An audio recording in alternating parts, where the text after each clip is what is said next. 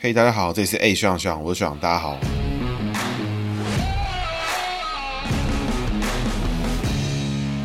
大家好，这是 A 选小吴选，大家好，小熊又回来了。那今天呢，一样跟我们的阮昭雄阮议员在现场哈。那我们今天呢要讲的主角是郝龙斌。那为什么会讲到郝龙斌呢？其实这一集哈，整个起心动念就是因为第一个是郝龙斌绝对是迟早该讲的，因为他代表了一个时代意义。再来是说国民党呢重新在台北市执政，那就是目前接下来十二月二十五号由蒋万安市长正式上任。那其实阮议员在过去呢有过这个郝市府的经验，第一任上任的时候就是在郝龙斌的连任嘛。对对对，他第二届的时候。没错，那接着就是说，我们想从这个议员的角度知道说，哎，好市府跟柯市府有什么不一样？因为议员这边经历过好市府的第二任，那跟柯文哲的两任都经历过。这边的话，我们在开始前要这个议员要再自我介绍一次嘛？Hello，大家好，我是台北市议员阮昭雄。哎，节目播出的时候，我应该是前议员了。呃，对啊，没有关系，没关系。表示，但是我有这个呃好市府监督的经验，跟监督柯师傅的经验。没错，那很多人说你是不是监督失败？所以 这个。呃，因为我们在上节有提过，因为阮议员这一次呢，其实就是刻意的放弃了自己连任的机会，然后也没有参加这次二零二二的选举，然后直接呢准备投入下一次的二零二四的立委选举。嗯嗯，那这边也是非常值得期待。那这边呢，其实我们就立刻开始解读郝龙斌的姓名哈。等一下呢，我们再来讲更多的故事。那我们一样就从姓名学开始，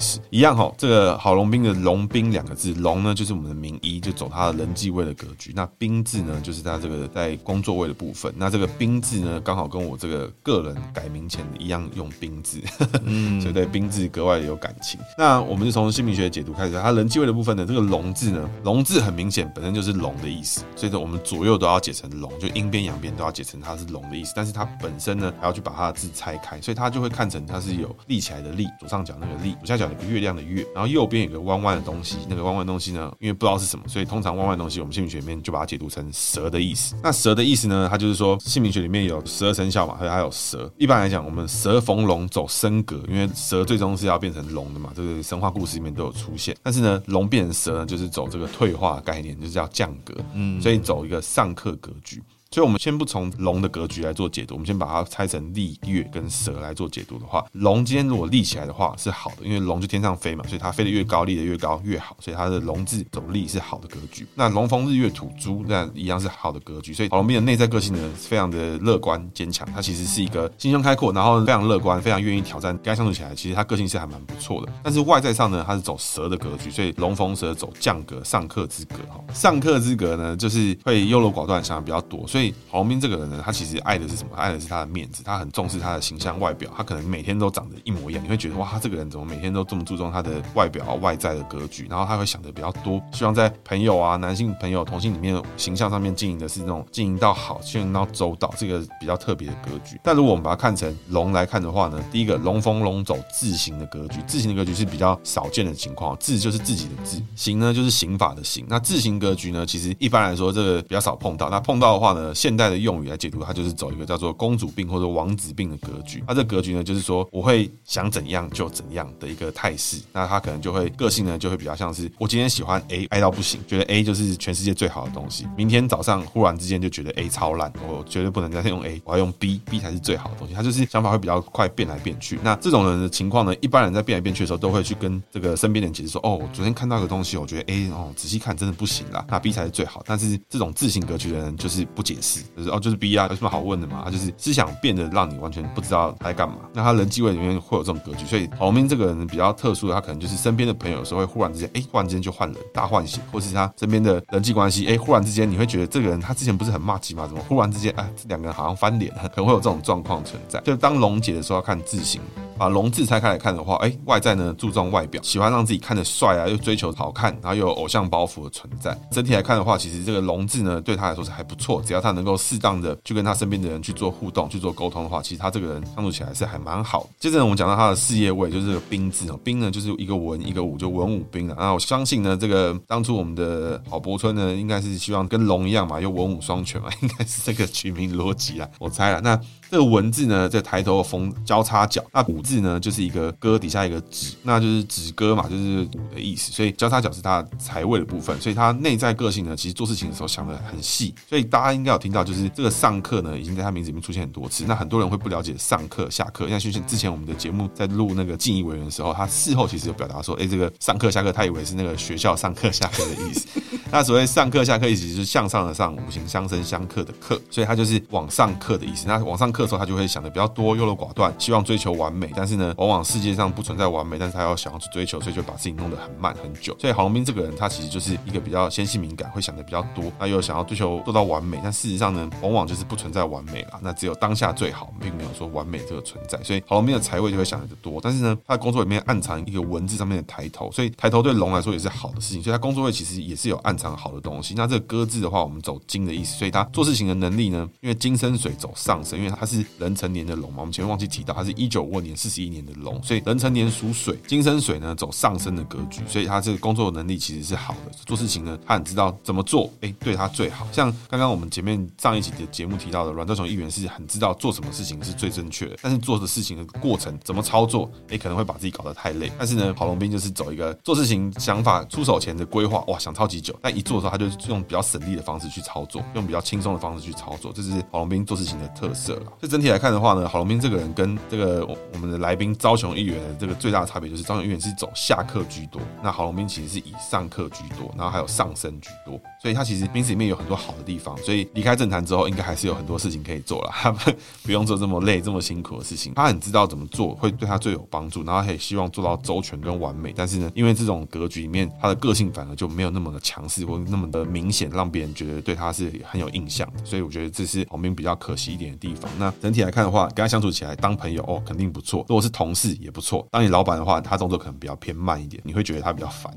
大概是这样。那这个议员这边有什么想要？我觉得好准，好像欢呼哦，好准，好准。对，因为我对，当然，当然就是四年来，当然就是公务上的接触了，其实没什么私交。嗯那撇除意识形态以外，我觉得他还是一个蛮好相处的朋友。嗯嗯，哦，但他大我好好多岁了哈，当然在他看起来就是年轻人嘛哈。那互动起来其实还不错。不过你讲的那个，他真的每天都长得一模一样，真的好厉害。这个跟林志坚市长是不是一样？你每天长得一模一样，就很在乎自己的这个外在的形象，还有偶像包袱，他不太会去做那种扮丑或扮搞笑的事情。我我我我讲一个哈很有趣的观察，听众朋友如果听到会觉得，哎，果然如此。像以前我们在呃这个郝龙斌时代，我们在民进党会抗议啊、悲歌啊，后我们搞好久。国民党说：“哦，你们好厉害，果然是民党出身的，都可以搞很久。”比如说像王世坚不是很喜欢送道具吗？没错没错。结果那时候其实民进党每个议员都送道具给郝龙斌，嗯，但郝龙斌从来不会自己去接受这个道具的，嗯，也是旁边的人跟我们推推拉拉拉拉，演半天之后，哎，他的幕僚把他收下来了，他绝对不会去收这些道具，嗯，因为拉扯的过程当中可能会破坏他的形象，或者他哪一天突然生气又干嘛的哈。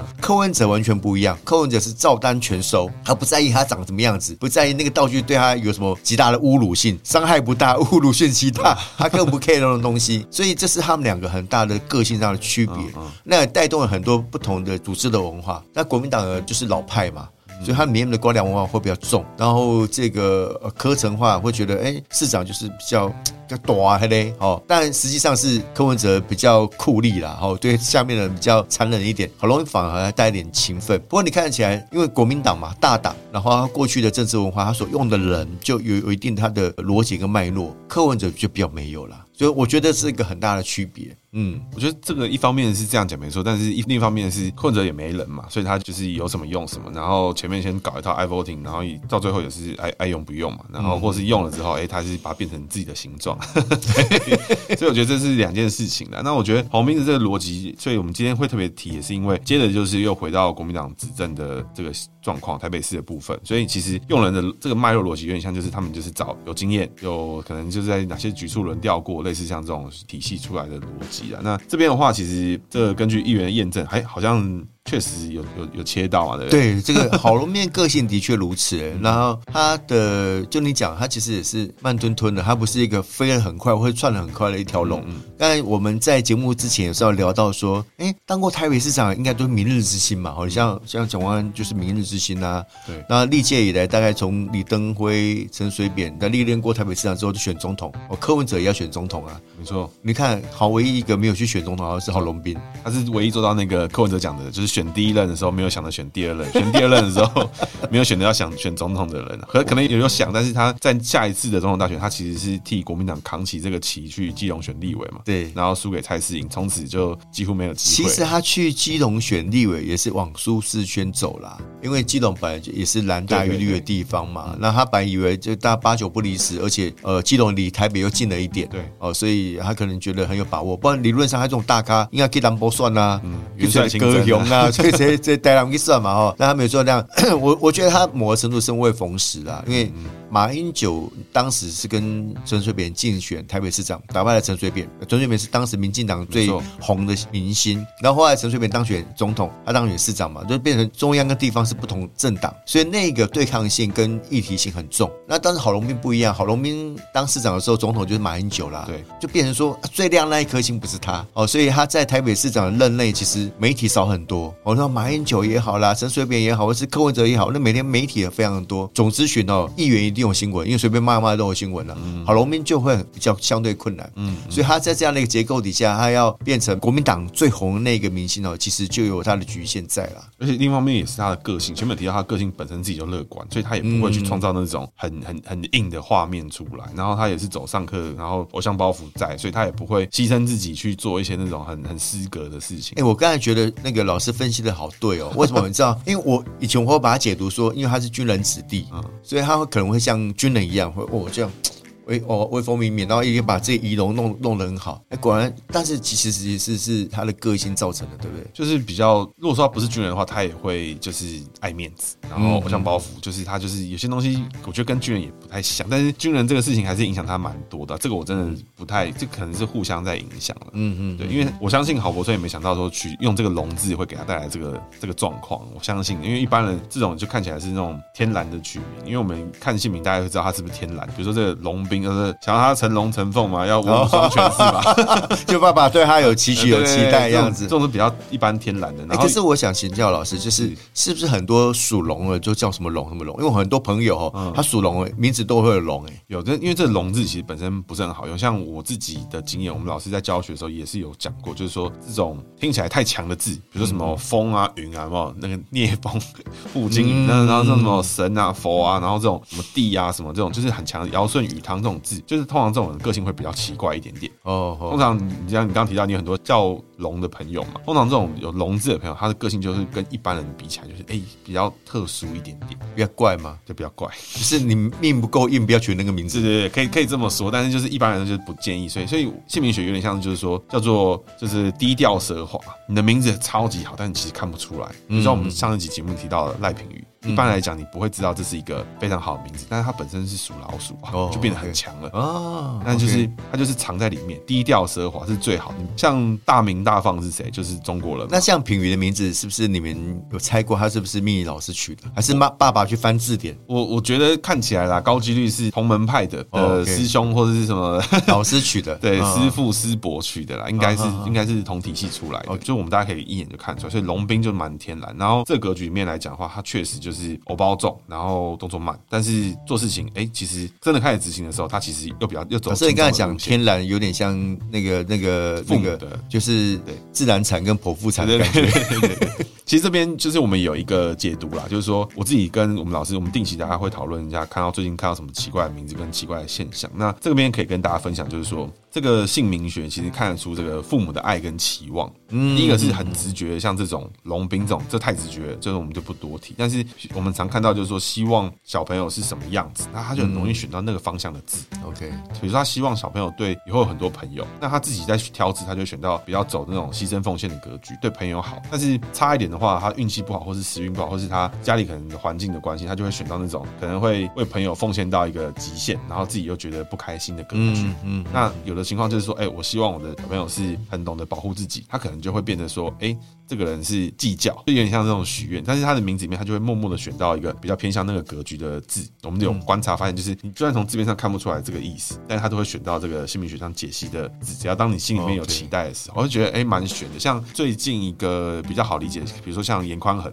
啊，严清标的名字就是派，就是强势的名字，跟议员其实他们应该是去 寡不会取的，跟妈祖问博不会。但宽恒这两个字，他走的格局就是比较轻松，感觉得出来，他爸就是希望说，哎，以后我希望我后代是过好日子哦，OK，感觉像这样啊。所以你看，最终走出来的格局，哎，严宽恒跟严清标也是很不一样。虽然两个格局可能跟金手产业可能也还是相近，但是性格使然，他就会走的慢慢的不一样。类似像这种感觉，虽然两个人长得很像，对。但是做事情的方向啊，跟他还有前进的方向就会风格也不太一样。颜清标可能就去去就去跟你拼嘛，颜宽恒可能就觉得这个不处理，或是用比较轻松的方式去面对。OK，嗯嗯嗯。今天我讲这集哦，最重要一点就是说，希望大家分享一下，就是郝龙斌其实过去在市长期间，哎，议员有没有什么印象非常深刻的事情？对，其实你看他哈，这个军人之后，平常我们民进党会讲他军头之后了哈 你会觉得他应该是很反动啊，很保守哦。但某个程度他当然是这样子啦。但是有个议题我印象非常深哦，当时我跟几个议员，我们同一个小组咨询这个自由巷，有自由巷就是在呃郑南榕先生自焚的那一个地方的那条巷子，我们需要连一个能够有一个比较地标性的，而且是有意义性的做一些这种命名这样哈。那时候我们后来想说，那条巷子。是不是能够把它改成自由巷？那当时我们在咨询民政局局长的时候，那局长就现在是国民党的台北市党部主委啊，哦，黄金女奴。他他他他就是很保守啊，然后说，哎呦，这个花很多钱。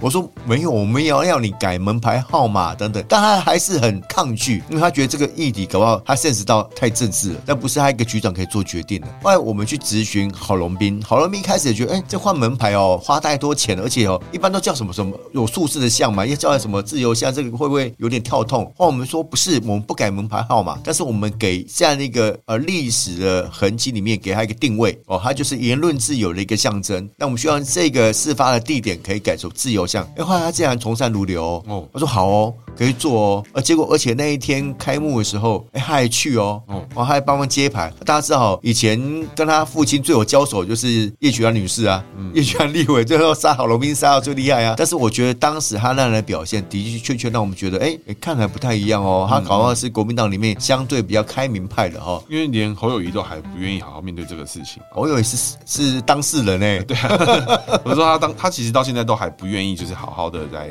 面对这个事情，事情就是他没有一个很，就是他一直在回避，就像那后后做打击这个事情，他一直在在在犹疑在这个里面。那我觉得他一直没有好好面对。我觉得郝龙斌如果愿意以他的身份，他来做来就是军头之后嘛，然后对，应该是军人之后了。其其实有他的这个历史的定义啊，哈，跟他的这个整个做事情下来这样的一个有有他特殊的想法跟意义在里面。就如同现在蒋万安上任台北市长之后，第一个面到的是二二八事件了，二八大家都要纪念呢。嗯嗯，中央有纪念的活动，地方有纪念活动。蒋万安身为首都市长，加上蒋家后代啊，如果这个改姓是正确的话，他蒋家后代啊，那他怎么面对这个事情，也是他很大的一个课题啊。没错，嗯。那这边我们稍微介绍一下郝龙斌的背景。其实郝龙斌的背景，他就是郝柏村的儿子。那他本身其实有蛮多蛮亮眼的经历。他就是曾经呢，也跟这个我们前几集提到的李庆怀，他在国民党前期的时候加入过新党，然后又曾经回回到国民党，然后当过几届立法委员。嗯，比较特别的经历，我觉得是在扁政府时期，在尤锡坤内阁的时候担任过陈水扁的这个环保署署长。那这我觉得是个人觉得蛮亮眼的一个一个段落。他其实让他做了蛮多事情的。那他后续在这个两千零六年的时候担任了台北市的市长，两千零六年没错，对，两千零六年对没错。然后到二零一四年卸任嘛，其实他这这段期间就跟刚刚议员提到，他就是在大部分的时间都跟马英九重叠到，所以就相对的没有那么亮眼，我觉得比较可惜一些。那他最终是在二零一六年的时候投入基隆市的立委选战，最后因为维基百科上写说票源分散，然后导致就是说输给蔡世英。那蔡世英到二零二零年都还连任嘛，对不对？嗯、所以其实就就是郝龙斌就是莫名其妙就栽在这个地方，就就倒了，所以我觉得就蛮可惜。不然的话，其实郝龙斌跟朱一伦竞争态势，我觉得还是会有明显的。不过还是要肯定他啦，一个卸任的市长还愿意选区域的立委，真的真的。他可以说我要争取国民党不分区啊，对啊对啊。哦，反正我就好听一点说，哦，我排安全名单的边缘，哎，我当选还是立委啊，搞不好还可以。对，好，就卸任市长其实根本不需要去去挑战这种事情啊，他可以跟朱一伦一样，就是在主席附近，哎。伺机而动，有没有？然后时机不对，然后出来有啦。郝龙斌有试图想要选党主席的，还有那时候嗯，感觉都是动作居多嘛。他每一届都有出来说要选啊，就是 push 一下大家，然后真的开始选，还还有还有开始还有没有？他又没动作，感觉好像都是像这样。所以他是芙蓉王吗？他比较推动那个时代前进的人。那这边其实我这边有稍微整理一下郝龙斌做过的一些事情啊，维基百科上面有提到蛮多。其实他最早期在两千零一年处理一个垦丁的漏油事件，然后由郝龙斌接手处理。那当时好像处理的，我看他蛮积极的，但是这也是维基百科上面显示的内容。那我实际上执行的怎么样，我是不是很确定。但是他确实当时就接下了这个烫手山芋。像台北市民可能有印象，或是大家有印象，就是那个外星宝宝，就是这个年纪可能要跟我差不多，可能才会有些微的印象。就是在那个年代，他开始推行这个分类环保，哎，环保的就是你垃圾要分类啊，所以他做了很多很大型的这种垃圾桶，对，很大的垃圾桶哇，很难丢哎，我是小朋友丢进去，有两个孔在那边，对对对，然后我爸还要把我举起来，然后丢那个进去，那时候才知道说哇，还有不同颜色的嘛，所以有的是吃塑胶的，有的是吃什么的，然后那就是后来其实就是在台湾人里面第一次知道说哇，原来丢垃圾要分类，以前就是全部就一起丢了，一把火烧掉嘛，那后来才知道说哇，原来要这样子分类才可以，所以其实，在那个之后，就我觉得那也算是很大程度第一次带给台湾人知道说哎呀分类这件事情，但是后续呢，因为那个垃圾桶就是会可能下雨会积水嘛，然后里面很脏啊，或者是有些什么细菌什么的，所以那在别政府实习的时候做了很多垃圾桶之后，哎，很快又都撤掉，那。但是环保跟分类这件事情，可确实就是开始落实在一般人的生活之中啊。过去其实一直都没有出现，这是我对他环保署署长期间哎有印象的地方。那维基百科上面提到，后来他在这个国道三号那个平林那边的交流道要不要盖的时候，因为环评的事件，他就愤而辞职。然后我觉得算是有 gas 啊。的的确，他在环保署长任内哈是针对他的人设啊。如果现在现在话语叫人设，是设定的很成功。嗯，至少人家觉得说他是一个有果决力、有执行力、一个硬汉的形象。真的，真的，硬汉形象，其实我觉得他硬汉形象还比侯友谊清晰。他硬汉很多，因为他还有那个塑料袋跟免洗餐具都是他推动。因为我的家里也对了啊，我可以整的对了。啊，有事情，那他也不会说有事情就是民进党或怎么样。虽然他当时应该还是刚离新开新党没多久嘛，但是他的强硬的程度，我觉得他并没有让你觉得说，哎，这个人就是政治做操作或什么，他就是还蛮针对一些环保的事情来做发挥了。但是比较特别的是，看他的学经历其实跟环保都比较没有关联一些，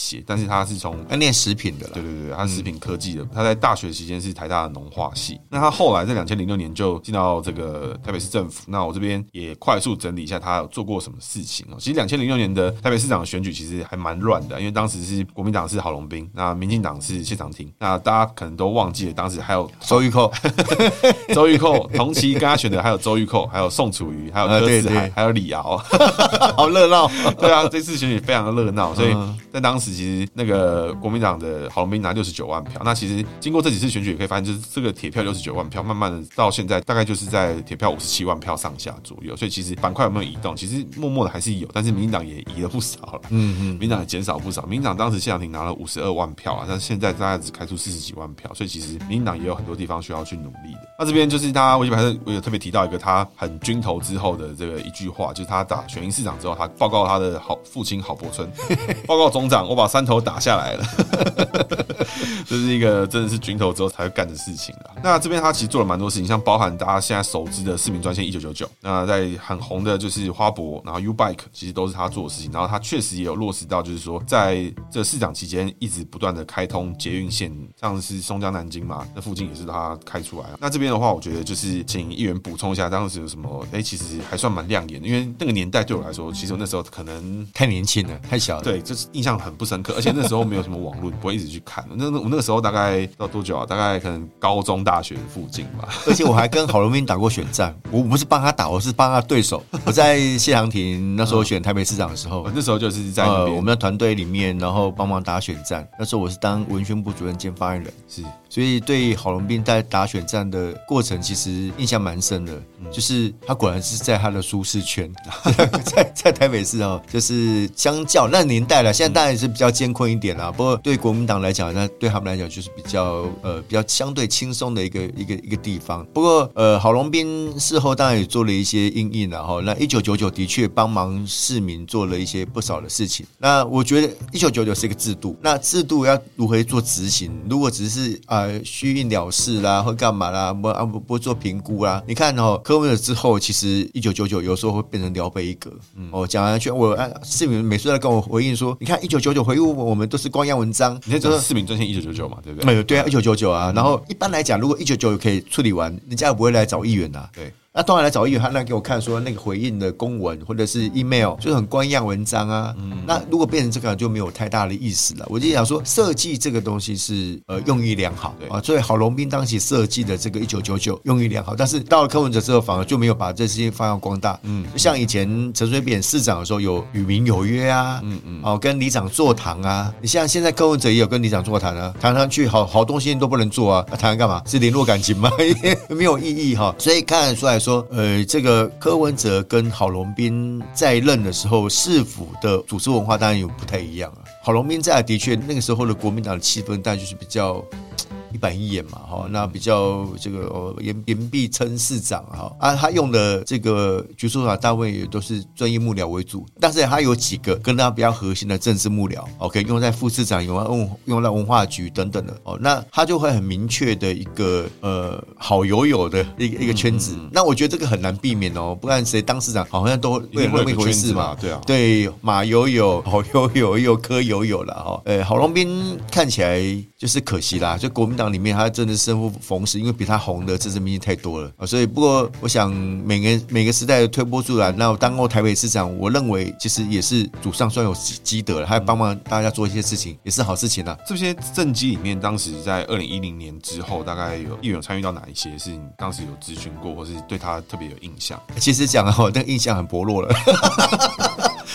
因为怎么讲哦，就是我我觉得这几届的台北市长啊，其实大的东西不太会有哎，是是，就是很零碎的东西。哦哦。那台北市其实得天独厚，因为我们的预算特别多哦，这个财务呃财政健全哦，然后公务员的素质也比较平均哦，然后又在媒体哦这个很强烈的关注底下，你跟我们讲讲欧罗巴贼哦，太困难了。嗯啊，但是你看有些县市就不见得如此啊，你看苗栗都可以说缺钱缺的。这样子，然后这次选出一个说哦，那个嘟嘟哎，嘟嘟黑等啊等啊造出来小三而已哦，这样的县长，这我们在我们台北的观点很难想象的，很难想象啊。但是我觉得台北是必须要有大开大合的一些做法。那当时提出大开大合，市长候选人都没当选嘛？嗯嗯。你看好最近吴怡农不是提松山机场迁建吗？没错没错。其实当时在两千零六年，县长你就提了哦，杨文志也提了哦啊，但是他们人都没当选啊。哦，所以这事情就就没做了嘛。哦，因为首都市长是一个很高的位置哦，你不要以为啊，这个权应该是中央啊，但市长可以列席呃行政院院会啊。哦，如果你是跟中央不同党，你当然声量更大啊。如果同党更好哦，如果不同意见，那媒体渲染，那这样可以让这个议题受到讨论啊。那我觉得这几任的市长，包括郝龙斌跟跟柯文哲，其实都不太会有这样的一个议题的发酵，就是对政策啦、政策面，你看柯文哲没有什么政策面讨论啊，都是一些很枝微末节的政治口水在讨论啦。那郝龙斌当时也有一些，比如说他的四人帮啊什么的，比较明确带一些那些政治议题啦。嗯，了解。这边其实我更想讨论的一个点，就是说他做过的事情，因为他做过的事情就是市长一定有做过事情啊，八年不可能什么事情都不做。对啊，对，没错啦。对，那我觉得最大特色是因为这个议员经历。过两两个不同的市府，那议员是以议会角度，那是在我们这个五权分立或三权分立里面来讲，就是行政跟立法正在互相的制衡跟监督嘛。嗯，那这两个市府在面对监督的态度跟方式，大概有什么不一样的感觉吗？诶、欸，当时郝龙斌，因为他拥有过半的国民党党团，是哦，所以他在议会的沟通其实比较单向的。嗯嗯。啊，他几次要约我们民进党的党团，然后要参叙干嘛？其实我们都不会去啊，哦、没有，因为要去了哈。那因为柯文哲一开始是我们的盟友嘛，所以他当时也这个呃，把他便当会嘛，哎，便当会啊，用咨询小组的方式。那每次我们去建议，我们就哇，煞有其事啊，不管是他的市政也好，或他个人的政治风格也好，我们只要一讲话，他点头如捣蒜啊。他讲完没有先做的，啊，这次我们觉得，哎，啊哪呢？啊，我给他供规波被冲杀哦，所以我觉得没有太大的意义。不过郝龙斌倒是你跟他建议一些东西，他觉得是对的，他会给你肯定。我说，哎，阮议员，你讲这个很很好，我我会来做。他就这么做。具体像什么什么？呃，有好几个，比如说我我们讲到说不自由巷这个就是一个嘛，好，当时我们几个议员推推呃这个自自由巷，他也是觉得这个可以做啊，就去做了。啊。比如说我们呃对于你 U-Bike 设站哦，你有哪些地方应该要针对人群啊，好等等啊，甚至那时候我提到说，你知道台大很多那种废弃脚踏车是。都堆在那里，因为学生骑骑坏掉了，或者说丢在那里了，对，好啊，当时捷运公司也好，或者警察局也好，对他们讲是很大的困扰。因为脚踏车没有车牌号码，哎，很难做处理。后来，因为我们这样的一个咨询之后。那后来捷运公司就把它弄了一个地方，把它收起来，不要再铺路于街道之上。嗯、那至少让四龙好看一点。嗯、然后有一段时间公告啊，如果你脚踏车不见了，你可以去找这是不是你的脚踏车？嗯、哦，就慢慢有那样的一个东西啊。你觉得哇，这个东西好小，但是对台北市来讲影响很大。当时应该是罗斯福路那边吧？哇，那非常多的台大附近啊，因为学生会骑脚踏车嘛。哦，啊，脚踏车如果骑骑，他如果今天回回他的那个故乡或干嘛毕业了，他搞就把它丢在那里了，就不管了哈。所以这个类似这样的东西啦。还蛮多的哦，还蛮多的，因为时代真的有点久远了。那这些东西他他会做啊，柯文哲，你说跟他讲，他会他也会做啦，嗯哦，但是你会觉得很有时候是蛮蛮蛮跳痛的。不过近期呃来讲。哦，是稍微觉得他对于市府呃管考上面哦，柯文哲了哈，有稍微比较重视一点点，因为他会有列管的案子案子。那这个列管的案子很多都是哦议员去做咨询的，比如说前阵公仔啊的品质非常的糟糕，嗯，我们就要求一定要改善。哦，我很具体列出很多个案出来哦，后来他们把它列管，列管他完全改善之后，他重新给我回报说我已经改善了啊，可不可以解除列管？哦，这一点倒是我觉得两个市长在这方面都做的算是有他的方法了，嗯嗯。那在这个，因为其实一直以来我就想想知道，因为就是一个是军头之后嘛，那他可能对于这个民主机制的理解，我不确定是不是跟常人是或是正常人是一样的。那另外一个就是这个柯文哲一开始看起来很民主嘛，但是他其实对于这个民主机制，因为比如说监督制衡，然后或者是就是有些时候他就是应该被监督，有些时候就是该被问这些问题，有些时候就是不能回避这些事情。然后两个人应该都会有这个情况，就是比如说郝龙斌跟柯文哲，他们都会有，因为他也都是这种我不知道怎么讲，他们看起来就是很。难处理的了，像郝龙斌大概运作的模式会比较像传统的国民党模式了。你看他那个民政局长后来当台北市党部主委，你就知道说，其实他民政系统的动员跟党的动员，其实某个程度是重叠的。是啊，你说他在市长办公室会不会谈到党务的问题？一定会有。哦，会不会谈到郝龙斌个人未来的政治选举问题？也会有。但是他不会大拉拉做的事情，因为他知道这个事情对于现在的民主社会来讲是已经不容许了。嗯，啊，试一下可以做，一定会做嘛。不小心谈到党务，一定会被人谈到了。但是你说像柯文哲那么的，我他说白色力量，我说白目力量，嗯、这么白目了，的确是不容易嘞。哦，可以哒啦啦，然后开竞选会议，哒啦啦的成立这个呃民政党的成立大会，放在市府里面。其实对我们来讲，就难以想象，嗯，哦，难以想象。所以我会觉得，反正柯文哲他一直是便宜行事嘛。哦，然后他对于这种民主基础的概念，他不太会有哦。就是我刚才讲嘛，私底下我我都不相信说没有谈到啦。就像他们前阵讲到说啊，为什么都民众党的议员候选人参加黄珊珊副市长的行程？嗯。你说没有 pass 进的给他们才有鬼，怎么可能？你也是幕僚说，哎，赶紧喊，嘿，珊珊要去哪里啊？你们要不要去？嗯，哦啊，其他议员他们都不通知了，因为因为其实，在民主机制里面，当你一旦有公职的时候，我觉得公职跟党职还是要分开。你可以同时身兼，但是就是该什么时间点做什么，什么地点就做什么事情了。我觉得这还是很基本要分开。因为你公职用到公家的资源啊，领你公家的薪水，用到公家的资源，那一定要遵守公家基本的逻辑吧？没错没错，像像我自己就觉得，民众党完全没有这个分野，完是完全就没有这个。他们完全搞不清楚状况，这是一个我觉得必须说，就是看起来好像大家会觉得合理，但其实，在民主机制健全上面是完全没有逻辑、完全畸形的一个状态。那我觉得，我看起来，你现在回头过来看，黄斌、马英九，其实他他都还有这些基本的操守在，然后就至少还知道市长期间什么事情是该做，什么话是该讲。就你当然心里面会想，当然会往那边去前进，但是你会不会用市府的机器，或是用市府的管道去做这些事情？我觉得表面上不会啦，那可能国民党大党嘛，所以他不缺办公室啊。还不缺助理，可能民众党比较缺啦，有可能。这边其实还想要就是跟议员聊一下，就是说，因为其实郝龙斌他有他时代上的意义嘛。这边就比如说他可能这个也是军头之后这个高级外省人嘛，这应该没有争议。那这个慢慢的走到现在这个年代，他现在代表整个从你这样过来看，从过去的老对手嘛，然后到议会里面监督他，然后到现在，哎，郝市长已经可能没什么机会，在国民党内前途可能比较比较辛苦一点。他应该就是国民党的大佬。now. 大佬有可以很多个，老大只有一个，那他不可能是国民党的老大了哈。那大佬，那国民党的传统的官场文化对大佬还是有一定程度的尊敬的哈。然后，但他明明国民党现在比较隐藏，有点像早期呃民进党，大家会觉得会不会有省籍情节哦？现在现在大家很难想象啦，那我什么省籍情节这样？现在年轻的一辈很少说，我出生在江苏省吧？除非他真是从江苏省来的、我一般说我的中华，我我的嘉义，我的屏东，我不太会讲你过去你阿公啊，那个、那个辈分的那时候的籍贯嘛，不太会讲啊。不过我自己观察啦，就是如同我们观察说，那侯友谊最后会不会成为国民党的总统候选人？其实我们外人来看，其实那当然他们家务事的哈，嗯、外人来看觉得都，不是那么乐观呐。嗯，嗯就是他们还是有一股力量，有需要所谓的权贵。哦，那某个程度，侯友顶多是权贵的人工挂给的爪牙而已嘛，派去抓那个郑南龙的、啊。这边我直接帮忙补充了，我觉得就是议员意思就是，我觉得他没有外省背景，我觉得有难度了。因为我自己看，我也觉得他真的很难。像韩国瑜至少还有外省背景在嘛，他同时啊，他同时还有那个就是老婆那边是云林的庄脚嘛，所以我觉得韩国瑜会出现，他还是具备了每个人都有每个血统纯正，但是有加分的这个这个加分的加分。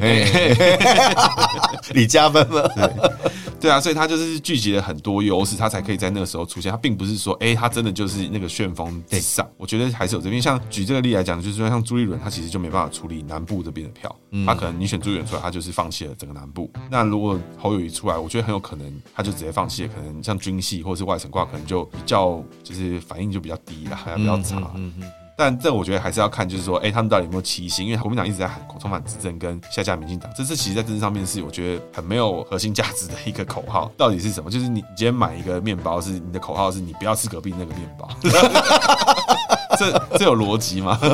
就是我觉得这这个是完全没有没有不 make sense 的一个一个宣传方式啊。但这我们的后话。但是我觉得郝龙斌的时代意义还是就蛮有，因为他还是见证了一个你是一个权贵之后，你是一个军头之后，然后但他从走到他的一个高点之后，但是慢慢的，哎，其实在这个时间点这个时代，其实大家已经慢慢的这种加分已经慢慢的开始散去。那像前面几集李庆华也是一样的格局，就是你到了更好的科技、更好的监督机制之下，哎，这些人其实慢慢的就不是那么的亮眼。反而是需要很会创造流量的人，反而是需要很会招人眼球的人，所以他就是慢慢的去做改变啊，这是我自己的感觉。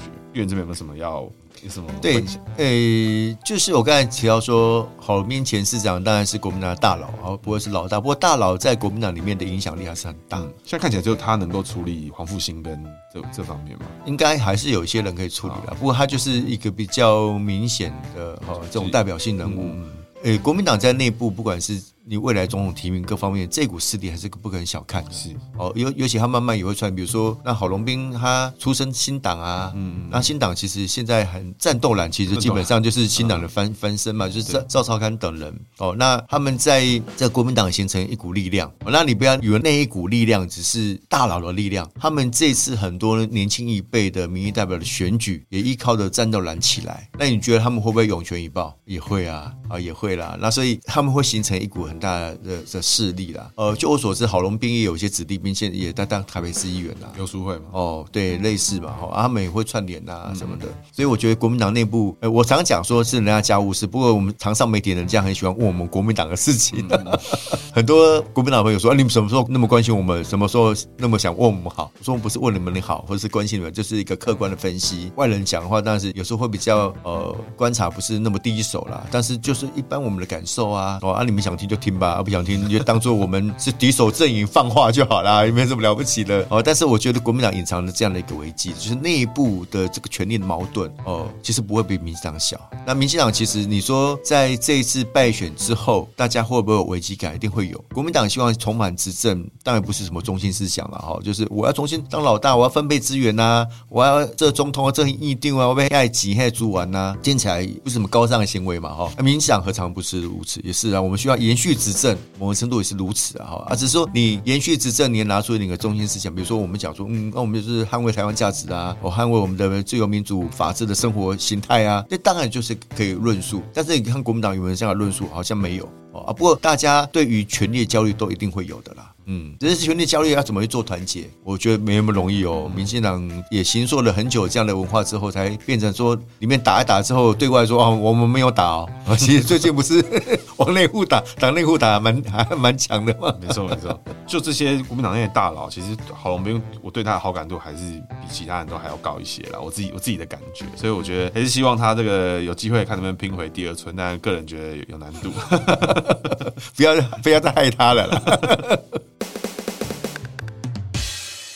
接下来是学长的姓名学小技巧。今天要讲的是属龙逢龙哈。那一般来说，龙在姓名学里面藏的比较隐藏一点，比如说像言字旁，比如说像是这个子丑寅卯辰，辰是为这个辰出现的时候，这个辰字也是也是龙的意思。所以一般来讲，龙在姓名里面藏的字是比较不明显。但是今天郝龙斌这个龙，这是很大条一只，就是整个在那边。所以这个属龙逢龙就是他的格局。所以大家可以看到郝龙斌这个人，其实他是很愿意接受新东西。其实像这种字形的格局啊，属龙逢龙就会走字形的格局。所以这种字形的格局啊，其实就是是很多我自己知道的，像是非常新创的设计师，非常新的设计，他们就会觉得说，哎，他很愿意接受新的想法，很愿意接受新的挑战，跟他对于改变自己的想法跟自己的 mindset 完全可以毫不犹豫，就说，哎，我觉得这比较好，我就用这个。他可以没有包袱去做这件事情，这也是自行的人一个特色。但是当然缺点就是，当你这样做出改变的时候，你身边的人可能就会觉得，哎，怎么会这样？我我们昨天不是才讲好了你的方向是什么吗？旁边的人就会比较难以去跟上这个脚步。所以自行的人其实有这样的格局存在的时候，他就会比较多是属于一个就是想做就做，然后忽然 之间，哎，就方向就大变。但是其实这样的人其实也不是什么坏事。如果你自己就是属龙，名字里面有龙的格局的时候，你就要提醒自己，当你有很大的方向变化的时候，你要跟你身边的人做妥善的沟通，做对于你身边 close 人、亲近的人，然后你重视他的人，你就要去好好尽到沟通的责任，你就会更好的去运作你的团队。但如果你更远的人，你觉得太远了，不想沟通，那就算了，就真的不不沟通也没关系啊。但如果你身边的人，你是你的同事、你的主管或是你的大老板，他就是属龙风的人，他可能每天状况都会变来变去，那你也不用觉得太在意。他可能有看到他很亮眼的地方，如果你愿意的话，好好的问他。如果他不想回答的话，你可以跟上他的脚步去理解他的思维，或许你会学到更多不一样的视角。那以上是今天节目，谢谢大家，拜拜，拜拜。